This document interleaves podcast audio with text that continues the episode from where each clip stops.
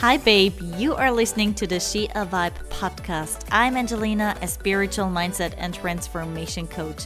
My mission is to help women to step into their feminine power and level up their mindset to see through to their highest potential and transform into the greatest, most badass version of themselves.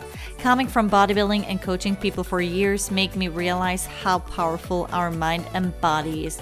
So I'll be talking about mindset, self-love, confidence, energies, and spirituality between casual life updates. I believe you were drawn here for a reason, so I hope you enjoy today's episode. Hello, my loves. So, I'm so sorry if the sound quality is not as good today. The reason for that is that I don't have a microphone and I have to record via the inbuilt microphone of my laptop. So, yeah, cannot really connect my Rode. And the reason for that is I had to buy a new laptop. I had to buy a new MacBook, and like the inserts or the plugins or whatever they are called are different ones. So, the new ones are all USB C, and I still have a USB B, I think it's called. So yeah, that doesn't work. I will have to I will have to buy a converter first. So yeah, but I still wanted to record this podcast episode for you guys and so I hope you bear with me. But yeah, let's say the last few weeks they were wild, seriously. So I've been here for one one month now and a lot of things ran out so just today my i don't know what it is actually called but my internet provider thing ran out so it was for one month and the first time that i bought an esim from a indonesian company here um, I did it at the airport and it was super easy and super quick. And they just did it for me. They installed everything and it took them like five minutes. And I was ready to go and had internet. And that worked really well. So I kind of expected the same when I went to like one of the stores here and well let's say it did not work and it got me kind of nervous and yeah eventually they fixed the problem just now like at and it's like 9 p.m so they have open pretty long especially stores like not restaurants but like stores so whatever. Yeah that was today's challenge. And also when i deducted money from the atm um, it pulled in my my card, my um, bank card. And the reason for that is that while in Switzerland, for example, you get the card first and then you get the money. So you for sure do not forget the card. Here it's the other way around. You first get the money that you withdrew and then sorry and next you get your card and so yeah it happened to a lot of people already a lot of my friends and it happened to me too now. And the problem is that I'm going to be here for three more weeks and then I'm going to go to Singapore for a few days. And three more weeks are not enough time for my parents um, to send me the physical card.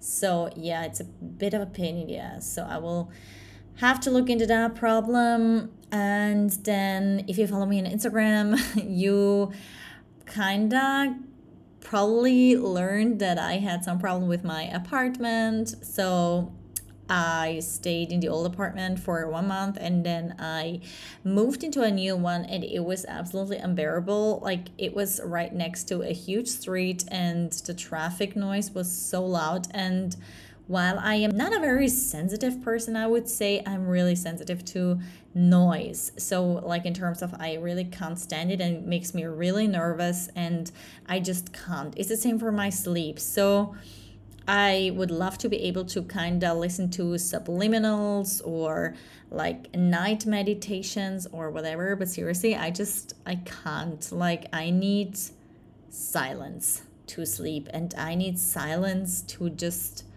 calm down. And i don't know maybe because i'm apart from that someone who, who loves to be outside. So i pretty often leave the house early in the morning and i come back pretty late like 12 hours later or so. And then like i need silence to be my own space to just calm down.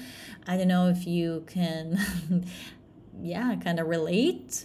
So yeah. And then also like sometimes when I work in my room, for example, I listen to music, but very often it's also like really just silent and i kind of need that. I can't even explain it.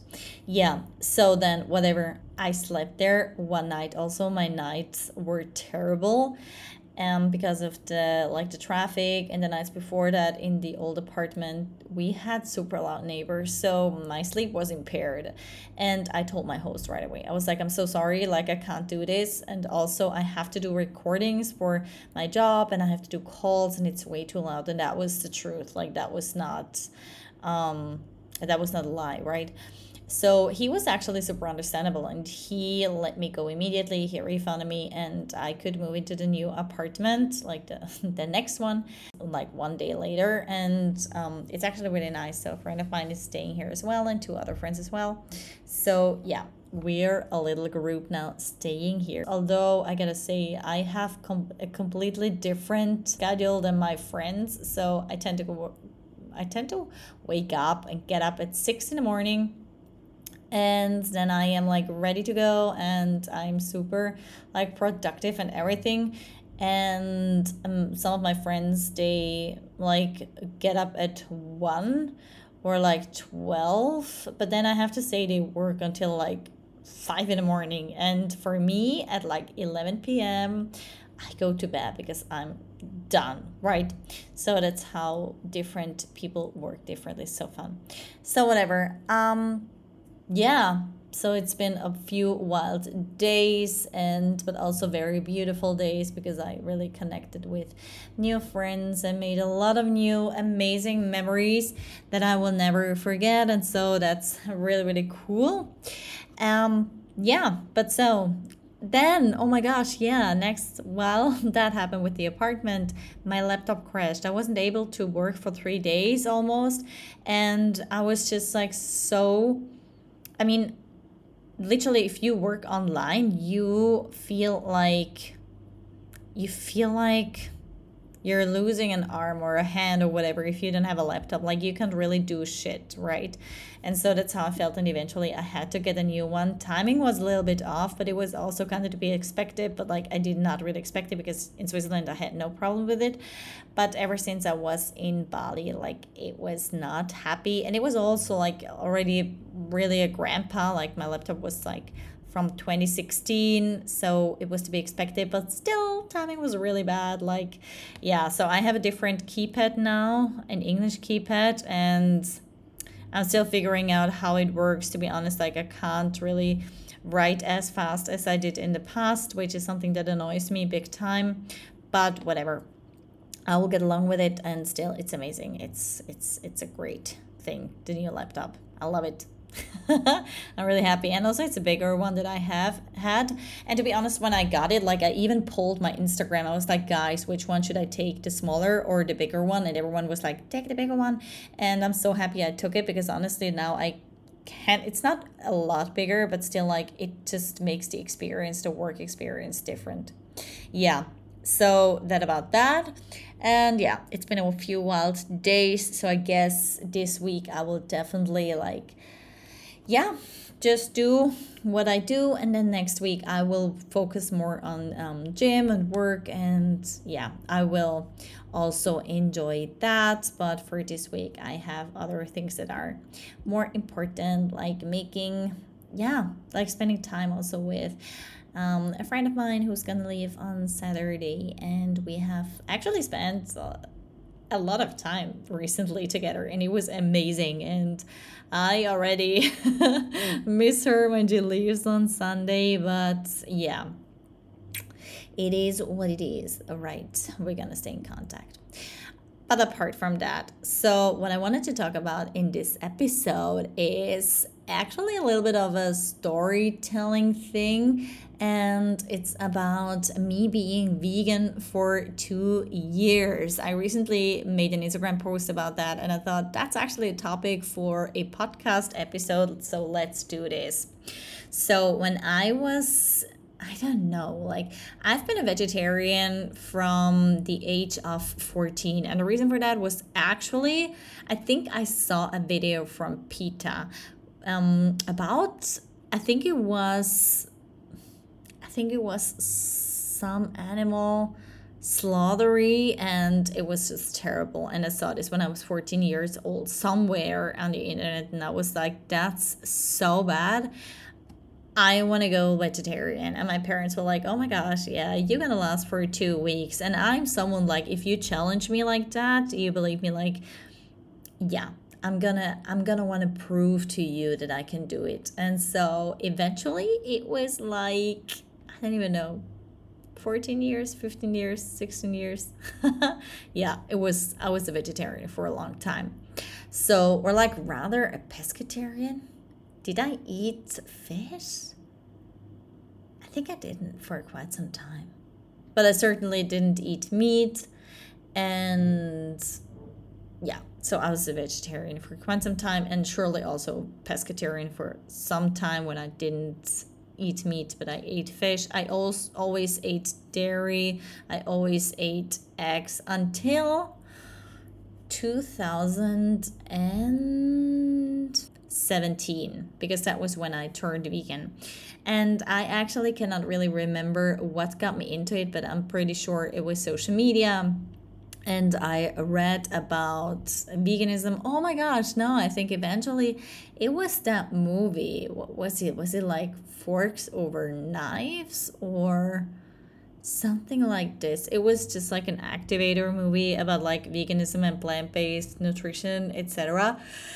And that really got me thinking and i am a person like i can get so obsessed with something when it's when i feel like it resonates with me. So i probably bought like all the books that i could get my hands on. I read all the blog posts that i found and i turned into a vegan and a pretty extreme vegan. Like i would be someone who shared on my instagram like all the cruel like pictures and I would try to convince people that veganism was super like great. And but I did it not being like you are shit if you're not a vegetarian or like if you are a shit person if you don't aren't vegan or whatever.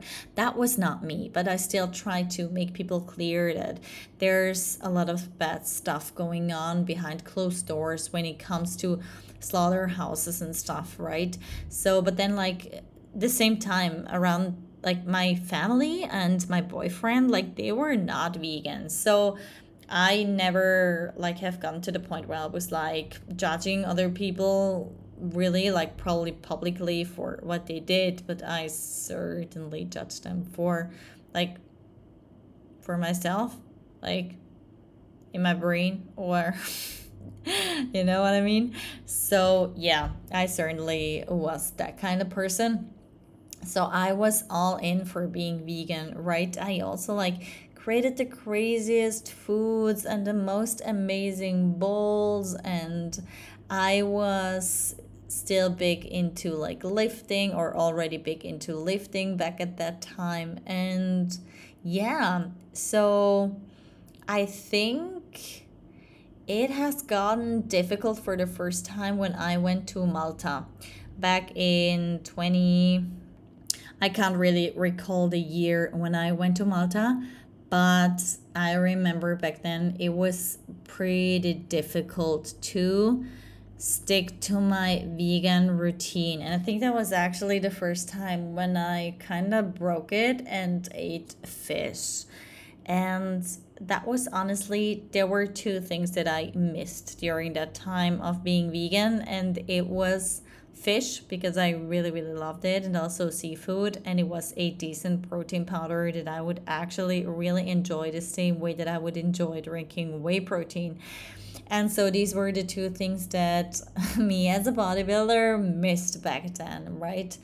But apart from that, I also like did my bloods and my my blood values looked great. Also, I was already taking supplements back then and supported my body with vitamin B12 and vitamin D and all these things that like zinc, iron that naturally you get from like meat and stuff, right? So animal animal based products. So yeah, and I was vegan for 2 years and during that time i was really like happy when it come to my how can i say this? Like ethical parts but to be honest my body was not really happy. So i struggled big time with bloating. I struggled big time with a lot of like stomach cramps and stuff. And i was looking for the reason for that and i never really connected it to the vegan nutrition like in terms of maybe my body just doesn't like it. So it was that doesn't even it didn't really came to my mind or still like probably even if it would have like i didn't really care because my body didn't have to decide what was good for it i did right? And so i want to be vegan i want to be good for the good for the world and what is good for the world needs to be good for my body right I think I was really looking into a lot of stuff. And what I eventually found was that my body was not so happy with the amount of fiber, for example, that I ate. So I could only tolerate a certain amount of fiber, and I easily and quickly extended that amount by eating vegan by eating uh, vegan food. Because you can eat vegan in a shitty kind of way easily like you can eat non-vegan but i was very much on the health track back then already and so i tried to eat a lot of like whole food and a lot of like veg veggies of course and like you know like lentils and chickpeas and stuff so apart from like tofu and all the protein kind of stuff so it was not something that my body loved for sure. And what I found out very later on, like years later on, was that I have a, a, low tolerance for fructose, which plays into that as well, of course, because I made a lot of fruit bowls. And so now looking back, it was it's really clear to me that my body did not love the vegan nutrition and that is fine because we are all so individual right? There's no one size fits all approach especially not for nutrition. If we think about that we share 10% of our gut microbiome which is not a lot when you think about that right? So what works perfectly fine for your gut doesn't need to work for my gut. And so it was absolutely ridiculous actually thinking that the vegan nutrition could fit everyone. And it's hilarious that i was being so passionate about being a vegan and it did not work for me right? And so yeah. Oh i'm sorry. It's already half past nine. Wow as if that's late. Whatever. So i was a vegan until mid 2019 and the reason for that was that i started my bodybuilding prep in I can't even recall. I think it's it was March 2019 and by fall.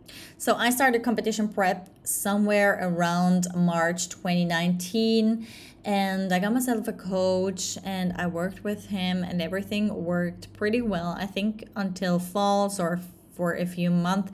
And then I started struggling with the vegan nutrition and following my meal plan, my nutrition plan with the macros that I had.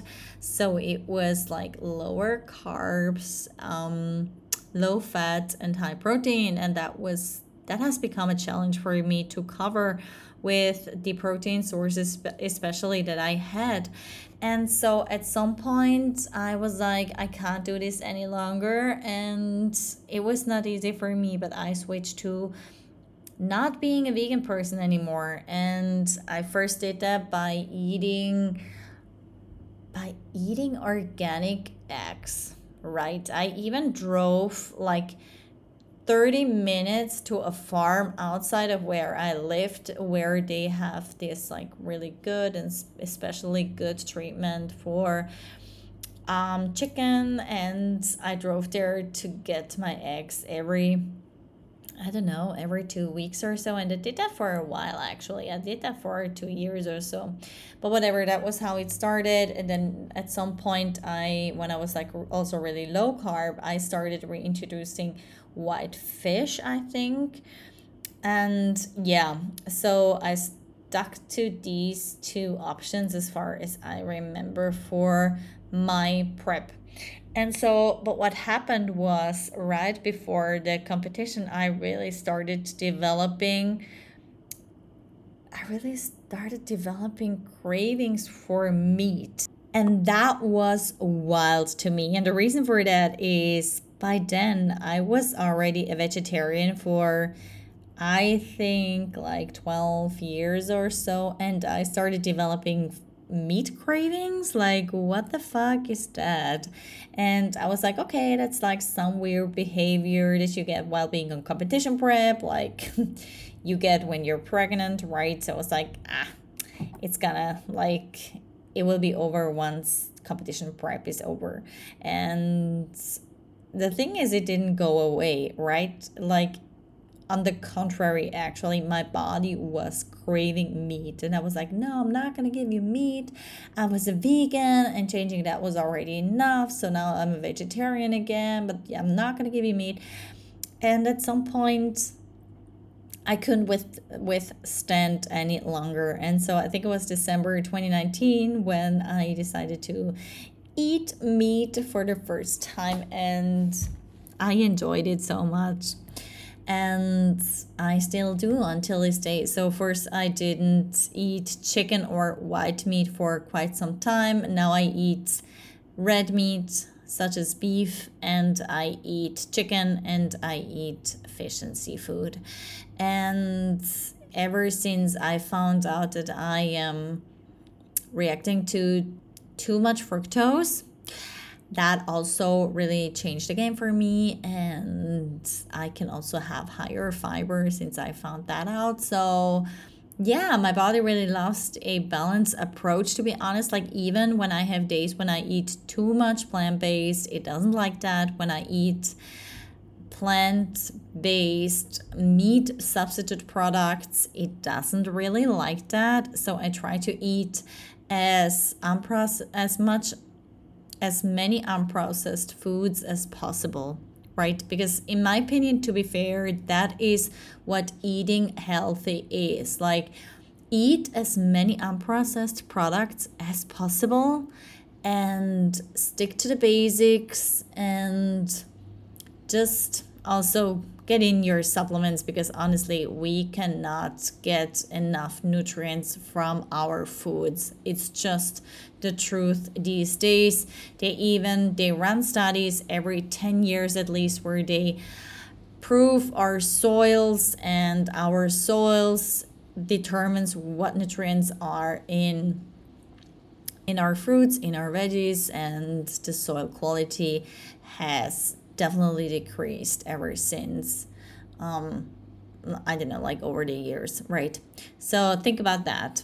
And yeah i can really say if i do this also if i eat not a lot of like protein shakes or and lot not a lot of like carbonated drinks which is artificial as well my body runs smoothly like a well-oiled car so, yeah, being vegan, to be honest, was a time that my body hated and my mind loved. And since I really honor my body and my health, I would never go back, which is a decision that I made for myself. I don't judge people who are vegan. I think it's not smart if you're being vegan if you're actually suffering and your body tells you something different but if it works well for you and your blood values look good and you look after yourself, you take your supplements, and you want to live a vegan lifestyle that you actually enjoy and you feel good with it, I say go for it. Honestly, no one can tell you what to do with your body.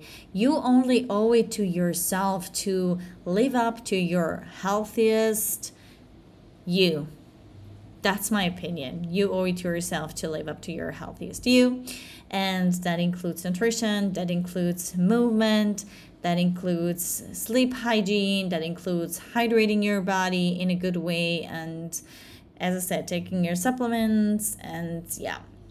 That is my opinion, and that is what I work with my clients on, what I love to support them it's i really have a holistic approach when it comes to my coaching. I don't do like the gym bro stuff only. I don't do like the nutrition bro stuff only. I think everyone is really individual and this is like one of my absolute core values. When it comes to my coaching every person is individual. Every person has her story has her past has her things that she likes or doesn't like and yeah i take all of that into consideration to create and follow a really personalized approach for my clients and that is what has worked for me and them for four years now. So if you need help and you want to kickstart your gym journey you want to up level your gym journey or maybe you're like um, the gym is not for me, but I want to move in a different kind of way, and I also want to look into my nutrition, then I am the one for you. We'll look at your mindset, we'll look at your nutrition, we'll look at your movement, and yeah. So hit me up, send me a DM on Instagram or on my website, which is www.ajs coaching.com. And yeah, just get in touch with me and we will see what I can help you with reaching your health and body goals. So I will end this episode and hope that for the next one I will definitely have found a way to plug in my microphone the right way and have a decent setup if you can relate, if you have questions or whatever, you know, hit me also up. I would love to get a review. I am super grateful if I get reviews or if I get feedback to my episodes. And yeah, always remember you are more powerful than you think you are.